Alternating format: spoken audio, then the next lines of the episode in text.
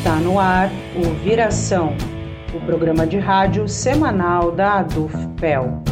Todas as segundas-feiras, ao vivo, a uma hora da tarde, na Rádio Com 104.5 FM. Também disponível nos agregadores de podcast. Bem-vindo, bem-vinda. Está entrando no ar o programa Viração. Eu sou a Vanessa Silveira e hoje recebo aqui a Maria das Graças Pinto, professora da Faculdade de Educação da UFPEL, e o Roger Ademir Drum Pereira, professor da Faculdade de Agronomia da Universidade Federal de Pelotas, para fazer uma avaliação né, das suas percepções em relação ao retorno presencial da UFPEL. Boa tarde, sejam bem-vindos ao programa Viração. Boa tarde a todos, muito obrigado pelo convite, Vanessa. Uh, espero que seja bastante produtivo aí nosso diálogo. Boa tarde, Vanessa. Obrigada pelo convite, oportunidade de diálogo. Cumprimento também meu colega Roger e as demais pessoas que vão ouvir futuramente a entrevista. É, Graça, começando por ti, depois, obviamente, passando para o Rogers, né? Como tem sido esse retorno às atividades integralmente presenciais, né, desde 2 de agosto? E o que que tu percebe, assim, que mudou, né, na universidade e também na rotina, né, de vocês? Pois é, Vanessa, o retorno presencial tem sido, para mim, um período de readaptação, pelo menos por enquanto. Nós temos pouco tempo também de retorno, né? um mês e meio aproximadamente, é, e nós tivemos de nos adaptar ao ensino remoto emergencial, passamos mais de dois anos trabalhando dessa forma, não foi fácil, e agora, ao retornar integralmente ao presencial, é, me parece que um novo processo está colocado. Eu considero esse retorno, inclusive, não simplesmente voltar ao que se fazia. E esse é um dado que me parece interessante para a gente pensar. Né? Provavelmente, algum impacto do ensino remoto nós teremos. Se um impacto positivo, negativo, eu não tenho muitos dados para precisar agora, é, mas certamente né, é, nós teremos algum impacto. E, e penso, inclusive, que nós teríamos de ter um estudo bem apurado para nós podermos falar de um lugar mais científico e menos espontâneo em relação é, a, esse, a esse retorno presencial. E com relação à questão que mudou, bom, eu acho que tudo mudou. A universidade mudou, o mundo mudou, nós, trabalhadores e trabalhadoras da educação, mudamos e a questão para mim que fica, principalmente, é para onde estamos caminhando? Que rumo teremos na nossa carreira, na nossa universidade? E no meu caso, falando mais especificamente de onde eu trabalho, qual o caminho dos cursos de formação de professores? Essas são algumas das questões que eu vejo que tem nos mobilizado aí nesse retorno. Bom, é, é, legal falar da Graça, né? Foi, foi bastante generalista, assim, atendo em parte o que eu deveria falar e gostaria também, né? Mas é, eu devo manifestar aqui, né, Graça, que é, no meu caso particular, as nossas disciplinas, né, todas voltadas à topografia, elas tinham certas especificidades que que eram difíceis né, de, de, serem superadas no ensino remoto. Né? Então, uh, por exemplo, quando a gente visualizou ali uma, uma, uma, certa flexibilidade, nós solicitamos ao COSEP o retorno presencial. Né? Então, felizmente, né, gente, eu, eu tive oportunidade de retornar um pouco antes, eu não retornei agora no, no dia 2 de agosto. Né? Aí nós propomos lá ao COSEP uma dúzia de medidas, né, no sentido de tentar minimizar os efeitos da Covid, enfim. E já que a Graça abordou né, de, de forma muito inteligente a, a, a, universidade ser diferente, eu vou tentar tratar das, das coisas mais específicas. Né. Eu, eu, por exemplo, eu senti muita dificuldade, né, gente, com, com, com a história da máscara, né, quer dizer, a gente sabe aí que que a máscara deveria ser usada em princípio sem falar muito, a gente deveria evitar de falar, né? Então, um, teve relatos de vários colegas, né, falando de, de, assadura, de queimadura na boca por falar quatro horas constantemente com a máscara. É, houve relatos de, de, não ter máscara para substituir, enfim, acho que o pessoal acabou tirando dinheiro do próprio bolso para usar as máscaras descartáveis, né? Então, todas as coisas desse tipo. Aí, outra coisa que eu notei que, que, que para mim é, pegou bastante foi o transporte, assim, né? O pessoal uh, reclamou muito dos custos de transporte e todo mundo disse que isso teve, uma, teve um reflexo muito forte no, no, no, na sua qualidade de vida, né? Então, é uma coisa que, que também chamou a atenção aí uh, do, dos colegas, né? E aí, para não deixar de falar dos alunos, né, gente, é, é, o que eu noto, assim, do, do, dos meninos hoje, é que parece, né, parece que, que o ensino remoto e que a educação à distância não cumpriu o papel. Quando, quando eu pergunto, né, da, de, de, como é que eles estão, como é que eles foram e tal, a resposta que eu tenho, e aí a Graça uh, fez uma análise muito boa, a gente precisaria de, de parâmetros estatísticos, né, para fazer essa análise adequadamente. Quando eu pergunto para os alunos como é que foi, o que, que estão sentindo, né, se, se eles tiveram um bom aprendizado, né, eles respondem assim, ah, foi ensino remoto. Então, eh, eu não sei se houve uma certa leniência, né, eh, com relação ao ensino remoto, eh, não sei se foi a dificuldade, ou se foi a própria tentativa de compreender, né, a vida de cada um e, e aceitar isso da melhor possível, e, claro, com, com um objetivo maior aí de tentar manter os alunos estudando, evitar evasão, etc. Então, é, Graça abordou muito bem o aspecto generalista, eu tento ser um pouco mais específico, né? Essas foram as maiores sensações que eu tive, tá, Vanessa? E falando, inclusive, sobre isso, né, eu gostaria de saber de vocês como foi essa rotina né, de trabalho remoto e de que forma está acontecendo essa adaptação ao presencial, né? Como vocês avaliam também o suporte e amparo da universidade nesse sentido? é bom nós estarmos falando de lugares diferentes, né, colega, né, Roger? Porque é, nós podemos nos complementar aí nessa, né, nos complementarmos nessa, nesses no, nessas nossas análises, porque são realidades diferentes. E, logicamente, que a gente acaba falando da, muito da realidade da gente, de onde nós vivemos, de onde nós presenciamos é, esse ensino remoto emergencial.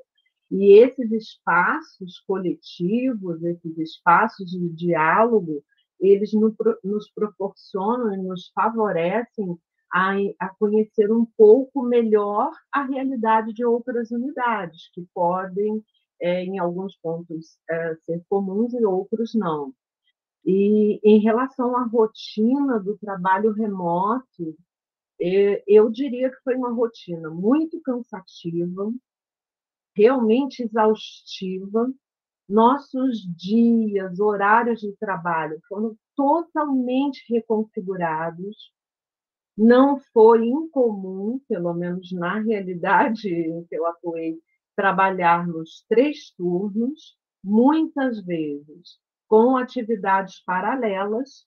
Aí, ah, de ensino, da aula, não evidentemente, mas das outras atividades que normalmente nós desenvolvemos na universidade.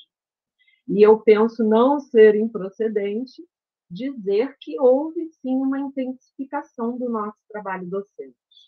Particularmente, me senti, inclusive, muitas vezes desrespeitada na minha autonomia de gestão de sala de aula, mesmo da sala de aula virtual.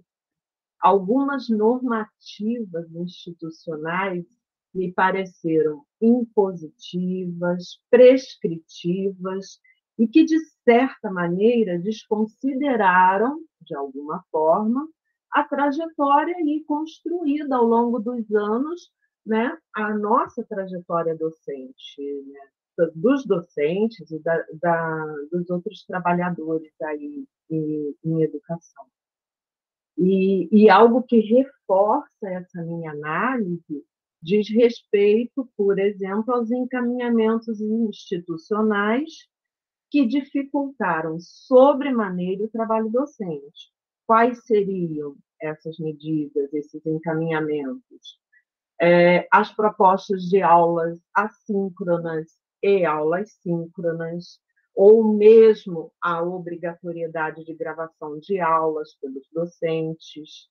Enfim, foram várias, é, vários encaminhamentos, várias medidas que me parecem uh, dificultaram bastante aí o desenvolvimento do trabalho docente, da nossa autonomia docente, especialmente.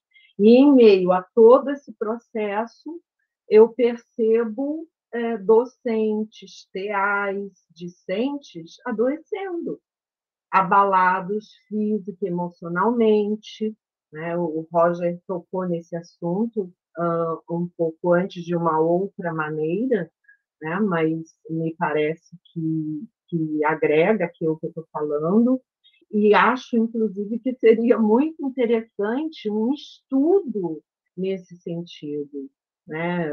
O que aconteceu efetivamente com a comunidade acadêmica da UFPEL e de outras instituições é, universitárias ou de educação superior?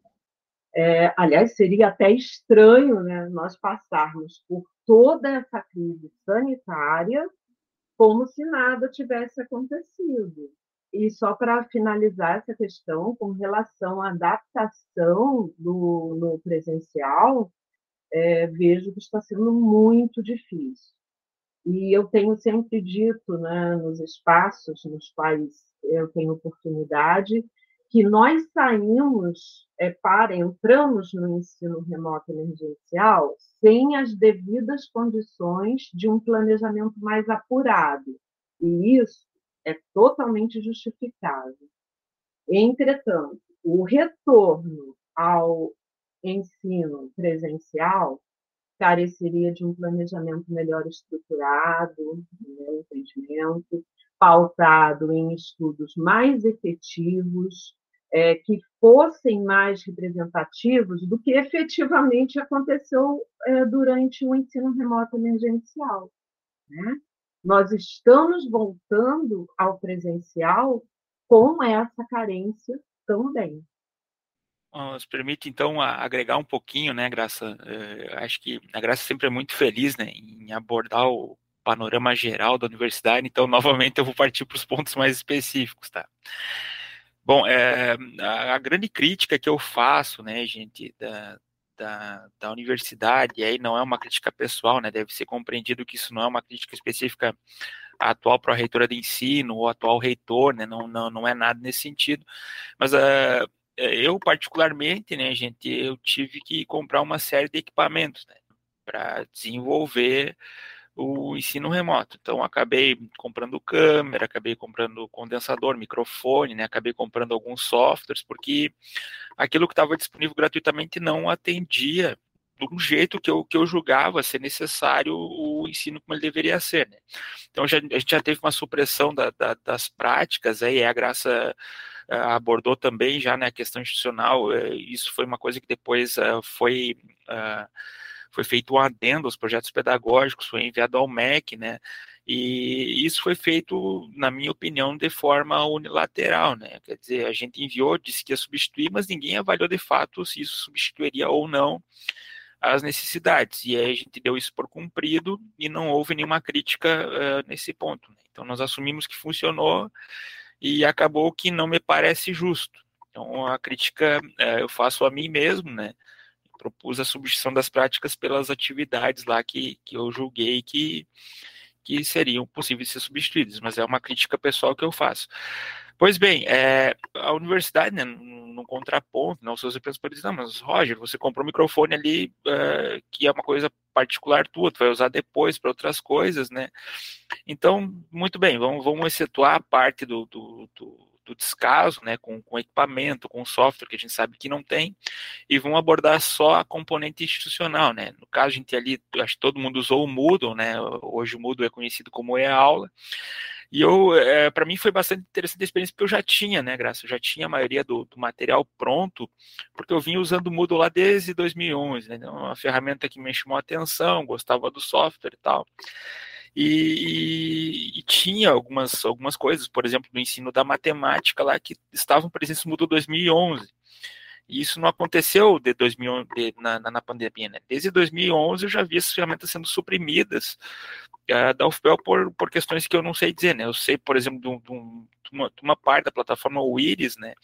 Que fazia autocorreção de, de, elementos algébricos e de aritmética, que foi suprimida por uma assinatura aí, eu posso ter equivocado, mas algo como 50 dólares por ano. Aí isso quem me, me informou foi o pessoal do, do apoio do Moodle, né? E, e, hoje, né, gente, a gente vem usando o e-aula como um serviço de FTP, né, só para mandar conteúdo e receber conteúdo. Isso não é a forma adequada de usar Moodle. Eu, eu, aí a Graça pode me ajudar, né, Graça? Eu, eu não sou da área da pedagogia, né, pessoal, mas eu, eu gosto muito de tecnologia e a gente vê um equívoco grave, assim, né, a, na utilização do, do e-aula, que é o Moodle UFPEL, né, uh, pelos colegas. Quer dizer, tem uma dúzia de ferramentas aí que não, não são instaladas, não teria nenhum custo para a universidade, não, não, não, não, agregaria espaço adicional no sistema, e isso não foi feito, eu não sei por qual razão, né? Então, é, é evidente, né, gente, que o governo federal não, a gente, a gente não viu a contrapartida do governo federal, né, para financiamento de equipamento pelos professores, mas haviam coisas, né, no caso específico do FPL, que poderiam ser feitas a nível institucional e que não foram concebidas. Uh, eu nem vou fazer críticas aqui ao WebConf, acho que todos viveram os problemas claros do, do WebConf, né, mas é, era rotineiro, né, né, durante as aulas, acho que a Graça pode confirmar, a gente sai da, da, da plataforma WebConf por por problemas diversos, que nós não sabemos quais, e passar para a plataforma do Google aí, né? Felizmente o Google liberou as aulas na, naquele período. Então havia uma série de coisas, né, que poderiam ser feitas a nível federal, evidente, mas eu acho que essas não estão sob nosso controle.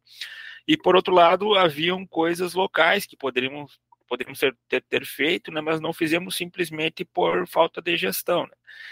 Então, é, deixo aqui a crítica, né, gente? Lembrando que não é pessoal, não é, não é específica para ninguém, né? Mas para que a gente registre, na eventualidade de acontecer um evento desses novamente, e que a gente aprenda com isso, né? E aí que, que eu acho importante o registro, né? Mais ou menos é assim que eu penso. Sim, faz todo sentido, né? Inclusive a nossa próxima questão tem totalmente a ver, né? Dá um complemento aí, digamos, para o que a gente está debatendo agora, porque eu pergunto para vocês quais foram assim os maiores desafios né, que vocês encontraram, e aí, óbvio, vocês, é, se quiserem é, remeter né, a esse período do ensino remoto, mas também falando desse retorno presencial, né? Quais foram os maiores desafios aí encontrados na, na prática né, da docência? Muito bem lembrado pelo, pelo Roger, essa realidade que eu acho que foi comum um, para todas as pessoas que trabalharam e não exclusivamente para nós docentes, né, Roger? Porque eu vejo que os estudantes nos trouxeram muitas demandas, muitos desafios, muitas dificuldades para frequentar as aulas no ensino remoto também. Isso falando mais especificamente dos desafios do ensino remoto nesse primeiro momento. E vai muito ao encontro do que o Roger trouxe para a gente. Né? Nós trabalhamos sem as condições básicas necessárias, nós tivemos de providenciar as condições que nós julgávamos essenciais para poder trabalhar. Então, como eu disse é, anteriormente, nós houve uma intensificação do trabalho, porque ao mesmo tempo que as, essas novas, entre aspas, novas tecnologias da informação da comunicação que foram utilizadas para possibilitar as aulas no ensino remoto, elas nos auxiliam em grande parte, mas também é, carecem de preparo para trabalhar com elas. É, via de regra, pelo menos eu, no meu caso, que não estava, é, nunca havia trabalhado em nenhum tipo de, de educação, né, ou de etapa da educação que envolvesse é, algo similar à educação em AD, que nós sabemos que o ensino remoto emergencial não é EAD, isso já está bem claro para a gente, mas, enfim, esse, remoto, esse ensino remoto que se utilizou de, de uma tecnologia específica para poder se tornar viável, né, né, esse tipo de, de recurso nós tivemos que buscar é, ficou muito na responsabilidade individual dos professores. Então, não raramente nós sabemos de colegas que tiveram de providenciar o, uma internet é, mais é, competente, mais possante aí, para evitar esse tipo de coisa que, que o colega falou nós estávamos trabalhando e de repente cai o servidor, e de repente nós não temos mais acesso, a gente está fazendo um, trabalho avaliativo e de repente todo mundo sai e foge, a gente não sabe o que aconteceu. Né? Então, palavras como cair, mutei, etc., passaram a fazer parte do nosso, da nossa realidade, do nosso vocabulário. Né? No nosso caso, agora no retorno, e esse é algum, essas são algumas das questões que eu poderia estar trazendo aqui, mas o, o já trouxe é, com mais amplitude aí, com mais abrangência, algumas delas, então é, eu vou me deter agora a falar um pouco do que tá, está acontecendo agora, os desafios presenciais. Quer dizer, retornamos ao presencial. E alguns desafios estão colocados em relação a isso, a como é, temos condições ou não de fazer o nosso trabalho. E aí, nesse sentido, voltamos com uma estrutura física é, que já vinha né, é, sendo muito deficitária, é, é indevida por um momento, no nosso caso, especificamente, na Faculdade de Educação, estamos sem acesso a uma internet de qualidade, os equipamentos estão é, muito desgastados ou mesmo inexistentes, não tem para todas as salas, como nós precisaríamos, laboratórios apropriados, quase que inexistência, inexistente, aliás, apropriado ou não, né? nós praticamente não temos na nossa unidade, é, sem falar nos próprios recursos humanos, né? que servidores técnicos administrativos e mesmo os servidores, os funcionários terceirizados, né, que nós vivemos uma situação difícil no momento em relação a isso, e para não falar das condições trabalhistas na nossa carreira docente, que tem sofrido perdas significativas e que tudo isso impacta, sim, a nossa condição de retornar ao ensino presencial com uma qualidade mínima, porque já nem falo na qualidade que desejamos, na qualidade que temos lutado historicamente para conseguir, mas nós estamos, infelizmente, nos contentando, em muitos casos, em garantir o mínimo. O mínimo que já é muito, é, se comparado a, ao contexto que estamos vivendo, a, a, a outras possibilidades de oferta é, dos cursos de graduação, especialmente. Entretanto, queremos mais, não queremos essa qualidade que existe. Essa qualidade é o ponto de partida. Nós queremos sempre estar com melhores condições de trabalho e de estudo para os nossos é, estudantes, né? Aí que frequentam graduação ou pós-graduação, não importa muito. perfeito, né, Graça? Muito, sempre muito, muito, muito abrangente, assim, a fala da Graça, né? Ah, eu, eu, entendo, né, Vanessa, que hoje, hoje um grande desafio, assim, né, passa basicamente por um, por um aspecto humanitário que eu, eu, sinceramente não, não sei como resolver, né, gente? Aqui eu vou. É, é muito difícil falar com exemplo, né, gente? Porque é, o exemplo ele retrata um caso específico, né? A minha realidade, como a Graça falou, não é o caso geral. Mas a, ah, é, eu fico imaginando, né? O, o, estudante que passou aí, entrou lá em 2020 na, na, na universidade, né? Então não, não conheceu o campus, né? Houveram casos de, de alunos que estavam no, no, no, quarto semestre e, e, a gente, e eles acabaram conhecendo o campus na, na, minha aula. Então, é um negócio que é muito difícil de avaliar do ponto de vista humanitário, assim, né? A, a figura estudante já fez um esforço para vir de uma região distante do país, né? Para estar aqui na UFPEL, a Enquipese, né? Que tem, tem algum apoio estudantil aí, vamos falar do transporte, do centro universitário, por exemplo, né? Mas ainda assim, ainda assim, ele, ele, ele não consegue chegar no horário da minha aula, por exemplo, né? Para dar um dos vários exemplos, poderia ficar a tarde inteira aqui falando disso, né? Ele não consegue pegar o ônibus para chegar no horário porque tem uma fila com 200 pessoas ali na medicina, né? Não, não sei se são 200, o pessoal disse que é um número grande de pessoas, né? Não, não sei que tamanho que é essa fila. Eu só passo por ali no meu itinerário de, de, trabalho, de vez em quando vejo que é uma fila grande. E eles dizem que chegam 10 para meio-dia e precisam pegar o ônibus uh, para chegar na aula às duas, né? Eles acabam pegando só uma e meia. Não sei se é esse horário, tá? Tô, tô aqui fazendo uma visão é, que eu não, não tenho certeza, são, são só alguns relatos, né? E ele não consegue chegar na minha aula às duas, ele chega às duas e meia, né? Aí ele chega na aula, frequenta a aula, não conseguiu almoçar, né? Porque não deu tempo de almoçar, porque ele estava na fila. E na sequência ele precisa, minha aula acaba às 5 horas da tarde, né? São três períodos, tem disciplina na terça e outra na quinta, esse semestre. E ele precisa sair antes, né? Precisa sair tipo quatro e meia para pegar o ônibus das 5, porque senão ele não consegue retornar, né?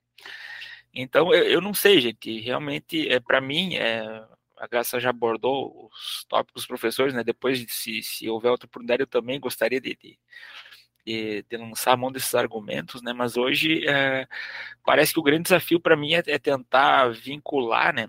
As necessidades de todos, né, dos professores que também têm dificuldades, a Graça falou muito bem, a gente vê no arroxo salarial uh, enorme, né? A gente não vê, né? Em princípio, deveria ser a universidade, deveria bancar equipamento, livro, uh, equipamento de laboratório, e na realidade a gente vê que isso tem saído do bolso dos professores, né? Não sei se isso é certo, mas o professor tem mania de fazer isso, né? Eu aprendi com os meus colegas a fazer isso também, mas não, não tem mais condição, né, gente, hoje de, de, de, de adquirir os melhores livros, uh, de comprar só o, o insumo para o material do laboratório não tem mais condição. Tá? E como eu falei antes, né, a gente está reclamando do combustível, que sai livro, equipamento, etc. Né? Então, o, o, combustível já é uma coisa que está afetando o orçamento, né? Então, quem dirá o resto, né? Então, Para mim, o grande desafio hoje, né, é a gente é, lidar com isso e, e, tentar superar até que até que alguma gestão né, se preocupe um pouco mais com, com o ensino superior, que no Brasil a gente sabe é, é o único responsável pela pesquisa. Né? Então, no Brasil, quem faz pesquisa é Ministério de Ciência e Tecnologia, Embrapa, INPE e as federais, né, gente? Isso é, isso é importante de ser dito e tem que. É, a gente precisa levantar essa bandeira, né? Tem, tem que ser falado toda vez para que isso se torne um mantra, né? E as pessoas comecem a atentar para isso. Agora, partindo para uma pergunta até mais objetiva, né? Uh, o Rogers, inclusive, comentou aqui sobre uma das dificuldades né, de alguns professores em relação ao próprio uso da máscara, mas partindo para uma outra perspectiva, atualmente houve uma flexibilização dessas medidas sanitárias dentro da universidade, né? Muito porque em todas as outras instâncias isso também aconteceu. Né? Então, foi desobrigado o uso de máscaras, né? mas vocês se sentem seguros trabalhando nessas condições, visto que as aulas acontecem né, dentro de uma sala de aula, muitas vezes, inclusive, sem ventilação, né, porque isso é uma realidade. uh, das instituições de ensino superior, assim como das escolas, enfim, e agora não é obrigado mais a utilizar a máscara. Como vocês se sentem dentro desse contexto? Pois é. Eu vou dizer, eu me sinto preocupada, insegura e quase que apavorada. Quando veio a, quando saiu a normativa, no dia seguinte, quando eu chego em sala de aula, uh, já, várias várias estudantes, no nosso caso mais estudantes, várias, né, são mulheres, estudantes sem máscara. Algumas persistiram usando, seguiram usando a máscara, mas várias sem máscara. Ok, eu tive que, que lidar com essa situação. E, mas eu me senti muito insegura, eu me senti quase que em pânico, eu vou dizer, é, sendo muito sincera com vocês. E, e, isso não significa que eu não confie nos profissionais que devem seguir orientando essas medidas institucionais nesse sentido, nada a ver. É, eu confio muito nessas pessoas, nesses profissionais e nas orientações que, que saem, que, que emanam dali. É, só que, ao mesmo tempo, eu não posso desconsiderar que vários é, casos de contaminação do vírus ou de variantes do vírus, não sei bem, é, ocorreram nesse mês e meio, pelo menos nesse último mês e meio é, que nós retornamos ao presencial. É, eu não tenho dados para dizer isso, mas eu estou falando no sentido mais empírico, de uma observação empírica da minha realidade, e vários casos ocorrendo. Então, eu olhei e falei: ué, terminamos, voltamos, podemos? Bom, ok, né? Estamos com um sistema vacinal mais seguro, isso é muito bom. Entretanto, tudo isso que eu estou dizendo, para mim, foi insuficiente para garantir uma tranquilidade total. Então, eu sigo usando máscara praticamente em todos os lugares que eu frequento, e especialmente em sala de aula, que, como a Vanessa falou, são espaços que já vinham é, apresentando é, muitos problemas, como é, falta de espaço físico mesmo para a quantidade de pessoas que às vezes estão ali, um espaço bem arejado, às vezes nossas salas de aulas têm janelas que não abrem, então tem uma série de, de condicionantes, de variáveis aí que não me deixaram é, tranquilas, né? Tranquila, e que é, me fizeram, pelo menos por enquanto, a seguir usando a máscara, né? Para minimizar essa, esse sentimento aí de impotência e de insegurança que, que me assolou. Né? E, e só um parênteses, um adendo aí, lá na nossa unidade, pelo menos entre nas reuniões e nos espaços uh, de trabalho docente, nós temos usado. A maior parte, pelo menos, do, dos professores estão usando é, máscara, seguem usando. É, provavelmente, um momento a gente vai se sentir seguro, totalmente seguro, e deixar de usar. Mas eu, eu, digo que nós ainda estamos vivenciando, ou pelo menos estou falando por mim, obviamente, nesse, nesse caso, um certo trauma aí da pandemia. Né?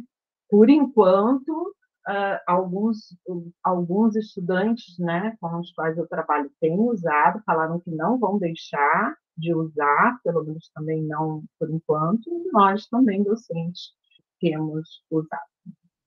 Eu, eu, eu costumo dizer, eu prefiro seguir com um excessozinho de cuidado nesse sentido, porque eu não vivenciei isso, sabe, Roger? Por exemplo, a máscara, eu me adaptei tranquilamente à máscara.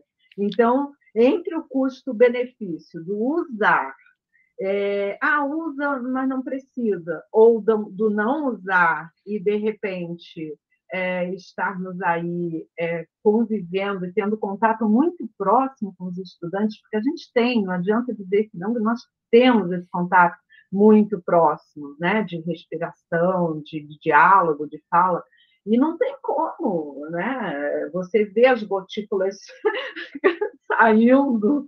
Bom, gente, eu prefiro, então, se for para ser é, cuidadosa excessivamente, eu prefiro ter um incômodozinho básico de uma máscara, que para mim nem é tão grande assim, e seguir com esse cuidado um pouco mais. Uhum. Eu conheci a Graça na última reunião, né? A gente já teve uma, uma conversa preliminar sobre isso, né, gente? Então, esse tema proteção respiratória é um tema que me agrada bastante, né? E enquanto lá a gente fazia o processo de trabalho lá em Santa Maria, uh, a gente teve contato né, com, com o pessoal aí que trabalhava com proteção respiratória, então eu não estou falando isso como um pesquisador né, da área respiratória, estou falando como usuário que aí é, é, eu gostaria de, de, de, dizer que essa é uma fala que tem que ser muito cuidadosa, né? Então, por favor, é, se alguém reproduzir isso que eu estou falando, tome muito, muito cuidado, tá? Não, não, não, ninguém aqui quer parecer negacionista, ninguém é, é contra o anteparo da proteção mecânica. A gente sabe que as gotículas são inibidas pela proteção mecânica oferecida pela máscara, isso minimiza os efeitos de contaminação. Se eu tenho um óculos ou outra máscara, eu também é, eu também posso inibir que o vírus tenha contato com, com os meus olhos, com, enfim, com a minha mucosa, né? E aí evita, minimiza né, os efeitos da contaminação. Então, é, eu gostaria de dizer que tudo isso que eu vou falar agora deve ser avaliado com muitíssimo cuidado, né? Bom, é, primeiro, é, a Graça tá, tá, tem razão em dizer né, que, que a máscara talvez tivesse que continuar sendo utilizada, mas eu, eu compreendo nesse aspecto, né, Graça, eu vou discordar, eu compreendo a decisão das autoridades, porque a gente tinha um cenário de, de vacinação que, que nos ajudou bastante, né, a, a, a, tratar das condições de aula, por outro lado, a gente sabe também que a universidade não, não tinha espaço para cumprir o que era o que era oferecido lá, se não me engano, um aluno a cada dois ou, ou quatro metros quadrados, agora não tenho certeza da normativa que foi, foi estabelecida pelo Estado, e parece que o município aqui tinha uma normativa específica também, mas a gente não tinha efetivamente como cumprir isso, né? Na agronomia, as maiores salas de aula estão no meu departamento, as turmas são ofertadas lá com 60 alunos, é evidente que não ia cumprir, né? Eu, quando eu pedi a oferta lá, a graça da, da minha turma, eu botei três alunos numa sala de algo como 100 metros quadrados foi um jeito que a gente resolveu, né? Colocar um aluno em cada sala e aí vieram só três alunos matriculados, então isso facilitou bastante. Pois bem, é, a máscara é um assunto muito delicado, né, como eu falava, porque é, essa máscara a gente utiliza, proteção respiratória, ela satura muito facilmente, né? Então, falando 20 minutos, ela satura, teria que trocar, ninguém troca. Satura, ela perde eficiência, ou uh, o ar começa a entrar pelos, pelas laterais, por cima, por baixo, então eu crio uma zona de sucção que, que em vez de ajudar, talvez até piore. Não tem como dizer se piora ou se ajuda, né, gente? É uma questão delicada que teria que ser avaliada com uma pesquisa mais elaborada, não com questionário, né, mas com, com, com campânula, isolando, né, ver qual que é o índice de respiração. O pessoal até que mexe com segurança laboral está acostumado já com isso, né? Eles usam fluido de banana para fazer esses testes, enfim. Então, é primeiro, né? Cada um comprou máscara de pano ao seu bel prazer, né? Ninguém, ninguém sabia o que, que era a máscara adequada. E aí, por que, que eu me sinto seguro? Bom, primeiro, eu, eu confio muito na vacina, assim, né? Então, eu, eu sinto uma certa segurança, né? É, o que não significa que, que podem surgir novas variantes e, e, gerar outros problemas no futuro e a gente tenha que voltar a usar máscara ou voltar ao ensino remoto.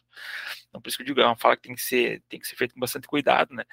Mas nesse caso, eu, eu, eu eu, eu, opto por, por tomar o partido aí, né, Graça e Vanessa, da, da, da, das instituições que, que levaram a flexibilização, no caso da UFPEL, por dois motivos bastante simples, né? É, já no restaurante universitário, é, não, não, não, tinha como inibir. É, ao comer lá, todo mundo tira a máscara, né? E a gente senta ombro com ombro. Então tem uma emissão de, gotículas, inclusive, que é no prato do colega. Ninguém percebe isso, mas é bastante comum, né?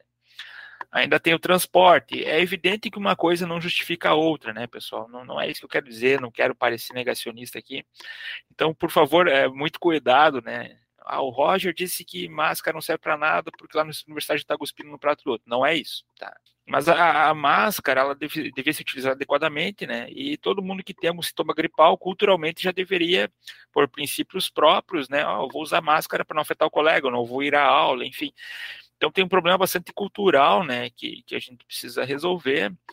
Mas eu, eu, nesse caso particular, né? Eu vou defender a, a tomar a decisão da, da, do comitê Covid, da, da prefeitura em si, porque eu acho que não, não, não, não, não não tinha mais tanta solução né, para esse problema, considerando aí a, a, o índice da população vacinada.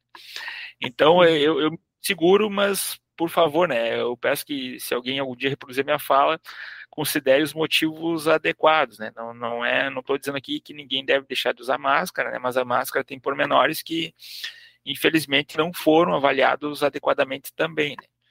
Então, né, nem vou falar, será que todo mundo tem condição de comprar máscara, né? só para citar um dos problemas veiculados ou associados a esse tema.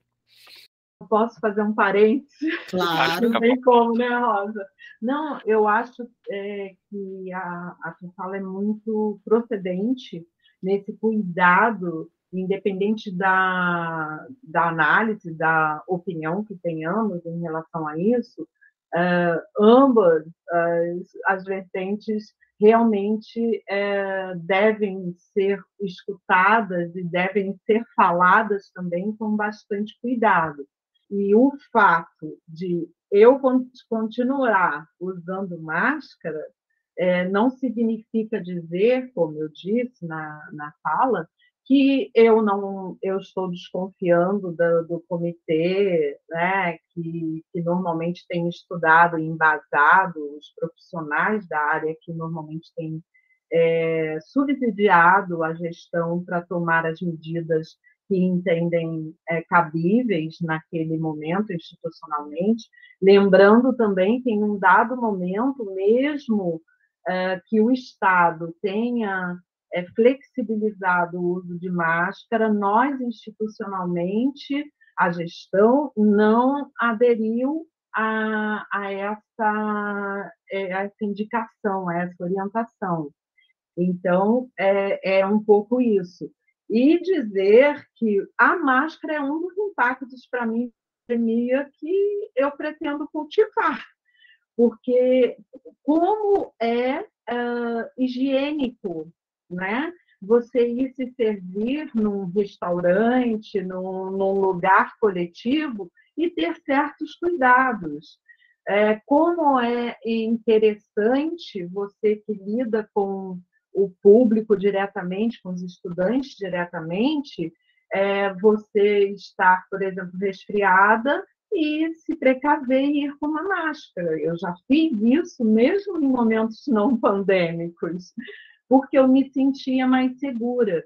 Porque a segurança não é só minha. A segurança é também, ou talvez até principalmente, com as pessoas com as quais a gente está tendo contato, se relacionando. Eu me sinto muito responsável. Eu sei que você não é diferente nesse sentido, né, Rosa? É, é, eu me sinto muito responsável e, muito temerosa é, de, de contaminar alguém. Por exemplo, às vezes que eu tive Covid, com todo cuidado, com o sistema vacinal completo, né? Eu é, fiquei muito preocupada, assim, ai, com quem eu tive contato? Ai, será que eu, uh, né, uh, mesmo sem querer, obviamente, é, contaminei alguém ou facilitei o contágio de alguém, é, eu fico muito preocupada com, com esse tipo de, de medida em sistemas é, pandêmicos, como esse que nós vivemos, e não sei, a pandemia disseram que acabou, mas uhum. algo ainda existe, né? Porque, infelizmente. Vamos para a próxima questão, então. Queria saber uh, de um assunto que é extremamente relevante, né? Que, enfim, a gente tem visto aí uh, ser discutido, debatido constantemente agora nesse último período, né? É, que tenha que diz respeito né, aos reflexos e também os impactos da redução do número de trabalhadores e trabalhadoras terceirizados, né, causados é, pelos cortes orçamentários, né? Como que vocês se sentem com isso no dia a dia e na unidade de vocês? É, vocês sabem se aconteceu já essa redução, né? Vocês percebem essa redução? E já vou aproveitar e perguntar junto, né? Porque tem é, relação total, né? Que de que forma os cortes orçamentários é, vêm impactando, né? A rotina do trabalho de vocês é, os impactos dos cortes orçamentários eles são grandes, não são exclusivamente em relação aos funcionários terceirizados, mas eu diria que especialmente no tocante ao papel da universidade como um todo. Né? Nós estamos gradativamente passando por restrições orçamentárias e de contratação também nesse sentido. A proposta de terceirização dos recursos humanos na universidade, ela se alinha em grande medida a um projeto de enxugamento do Estado e do serviço público, né, como um todo. Então, nós temos presenciado a precarização do trabalho docente, também do trabalho dos colegas, dos colegas é, técnicos administrativos, e isso não é de hoje, né?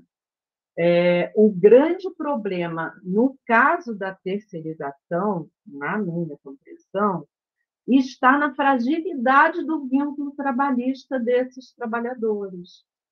Adota-se uma política de subcontratação na qual esses funcionários não têm as mesmas condições de envolvimento aí em um projeto, de formação que deveria faltar a universidade pública gratuita de qualidade que historicamente nós temos lutado para construir e manter.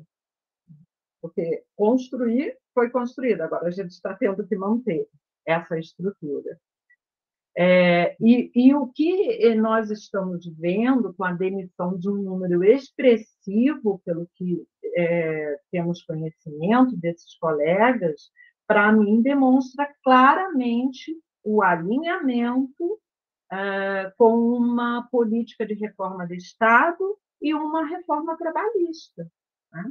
Muitas vezes, a maior parte das vezes, eu diria, centrada em um viés assumidamente neoliberal. Infelizmente, tem, de trazer essa questão, não é, é, é questão pouca. Né?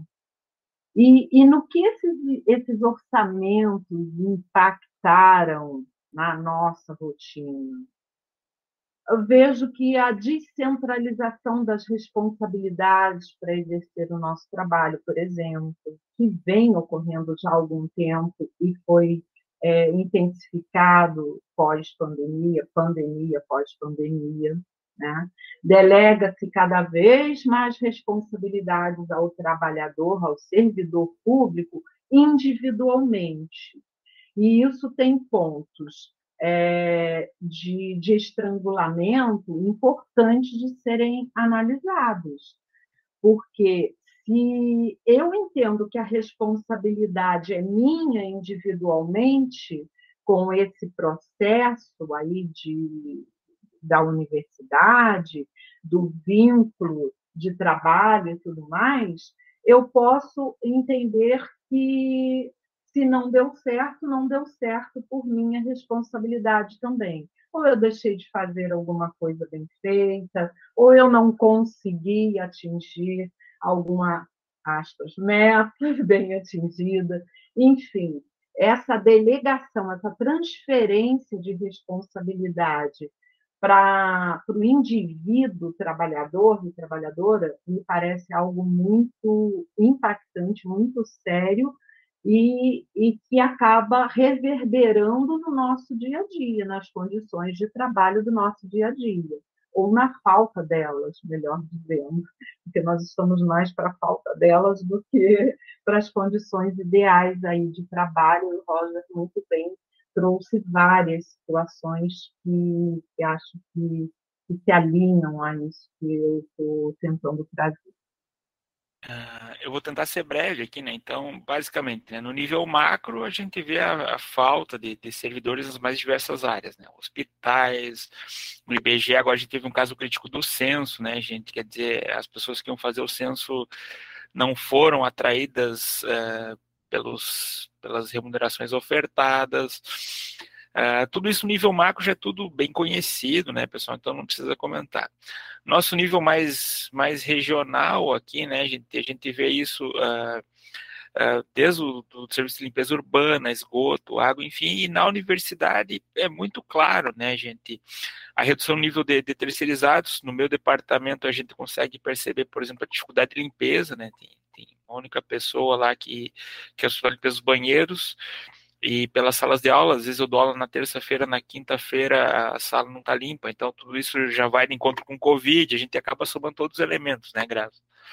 Então, é, dou aula na terça, não tem gente para limpar em tempo hábil a sala até quinta-feira. Isso é um problema bastante grave, na minha opinião, né?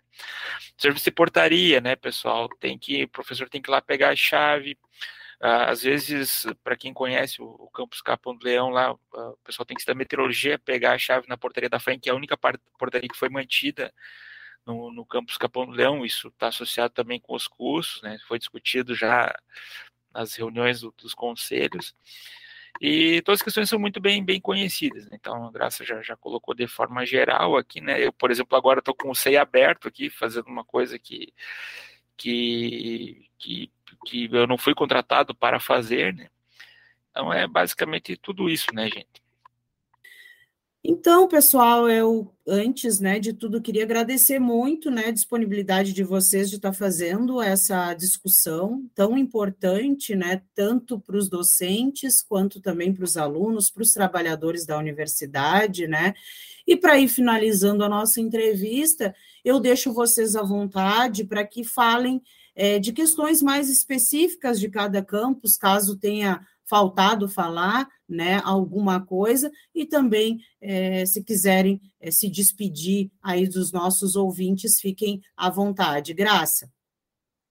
Bom, eu gostaria de, de trazer uma realidade também que, apesar de parecer específica, porque eu vou falar de uma proposta que tivemos é, de mobilização da Faculdade de Educação para que nós reivindicássemos é, melhores condições de trabalho e de estudo, não só de trabalho, mas também de estudo para os nossos estudantes, é, que nós, é, de certa forma, estivéssemos solidários e sensíveis a essa demissão uh, dos funcionários terceirizados, que, como uh, disse anteriormente, uh, é algo que, que isoladamente já é grave, já é perverso, mas que,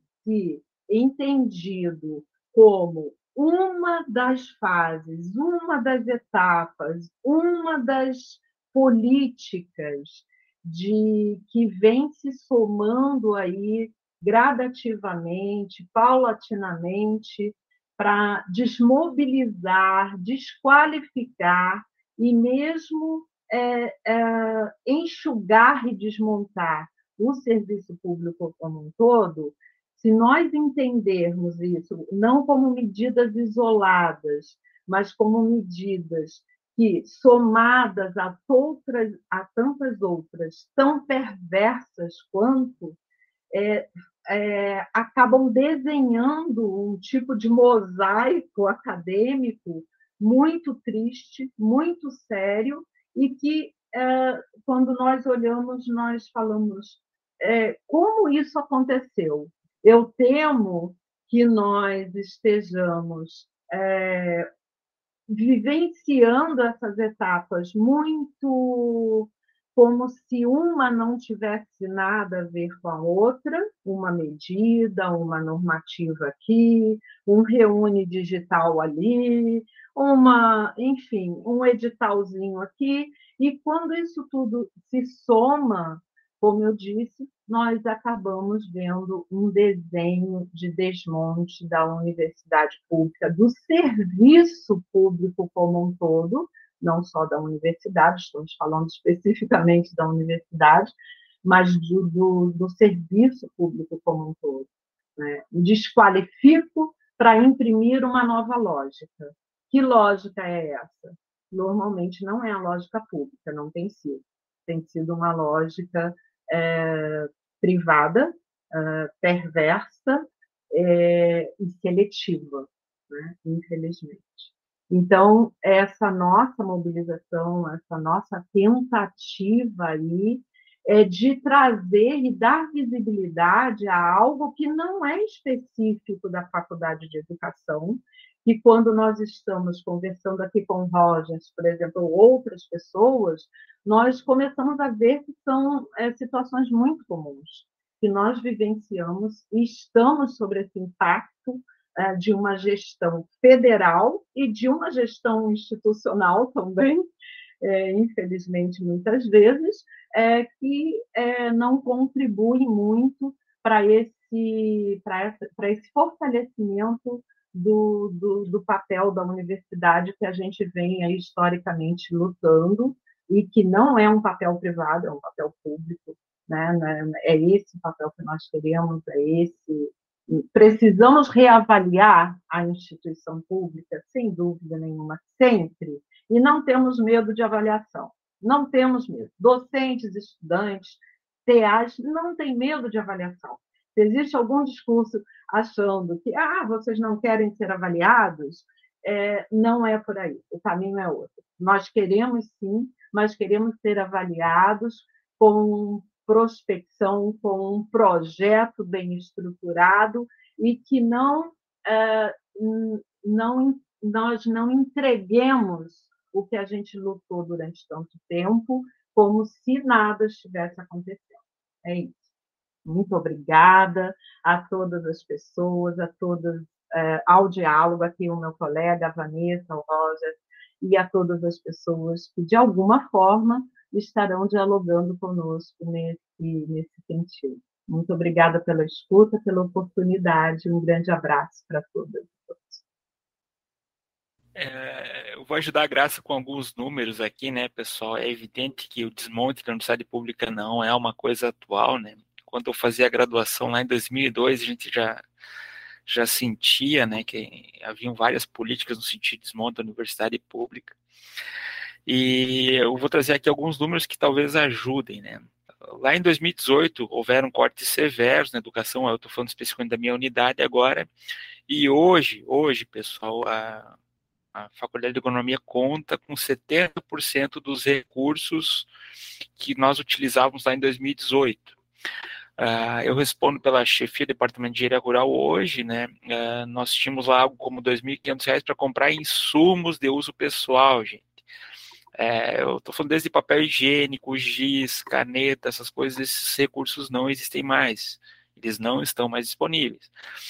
Então, uh, isso é importante de ser dito e, e deve ter um agravo, porque em algum momento a gente vai ter que andar sob o fio da navalha, né, Graça? Quer dizer, vai ter um corte na educação, vai ter um aumento do restante aniversário, isso já foi noticiado nas, nas redes sociais, né, que estava tava difícil de segurar um, o aumento do restante universitário.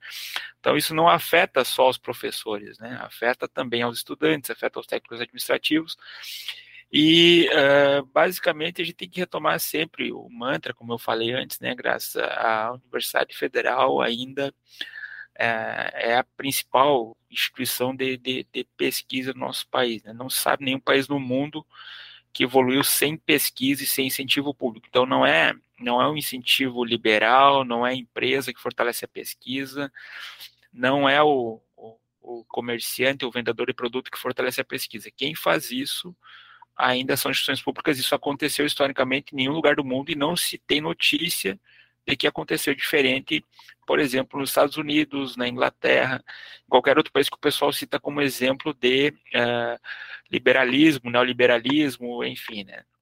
Então, uh, não, não, vou fazer a crítica aqui, nem vou entrar na, na seara da política, né, Graça?